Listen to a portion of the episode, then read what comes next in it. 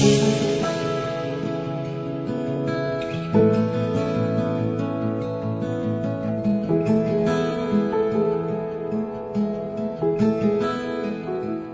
momentos en la vida que pareciera que el corazón se nos congela. Muchos de nosotros ya no somos los de antes, ya no tenemos la misma comunión con Dios. Hemos perdido la relación de amor que nos unía a Él, ese deseo que ardía por estar más tiempo en su presencia. Es como si la era del hielo hubiera llegado a nuestro corazón. No sentimos nada cuando se predica su palabra, nos hemos vuelto insensibles, volvemos a fallarle, andamos de mal humor con ataques de depresión, dejamos de ver a Dios en nuestras vidas, simplemente parece que lo perdimos de vista.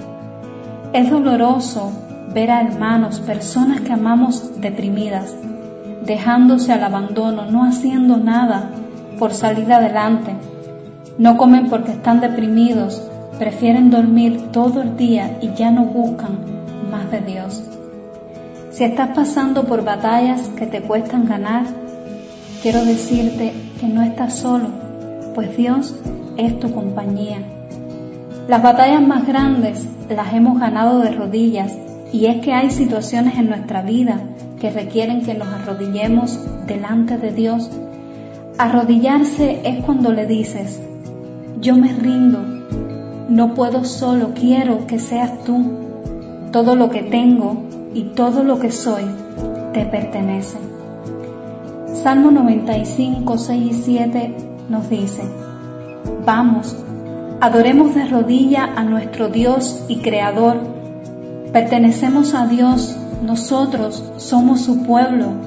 Él es nuestro pastor y nosotros su rebaño estamos bajo su cuidado si escuchamos hoy su voz.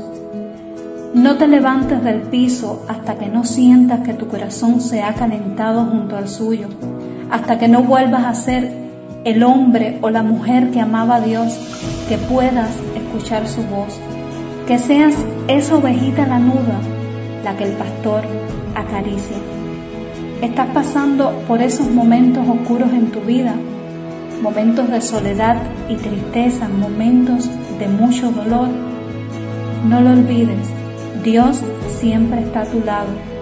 Y solo por esa razón quiero que sepas que Él permite experiencias en tu vida para enseñarte muchas cosas y sobre todo para que aprendas. A veces nos damos contra la pared, otras la cruzamos, pero recuerda que Dios te ayuda en todo momento. Solo si tú se lo permites. En medio de la enfermedad, Él es quien vela junto a ti como tu médico de cabecera. Cuando tienes problemas, Dios promete ser tu abogado. Cuando no tienes qué comer, Él es quien provee para nosotros el pan de cada día. Dios te conoce. Antes que le vayas a pedir algo, ya sabe cuál es tu pensamiento. Entrégate a Él, saca el hielo de tu corazón y Él te dará deleite. Muchas bendiciones del Señor para tu vida. Dios te bendiga.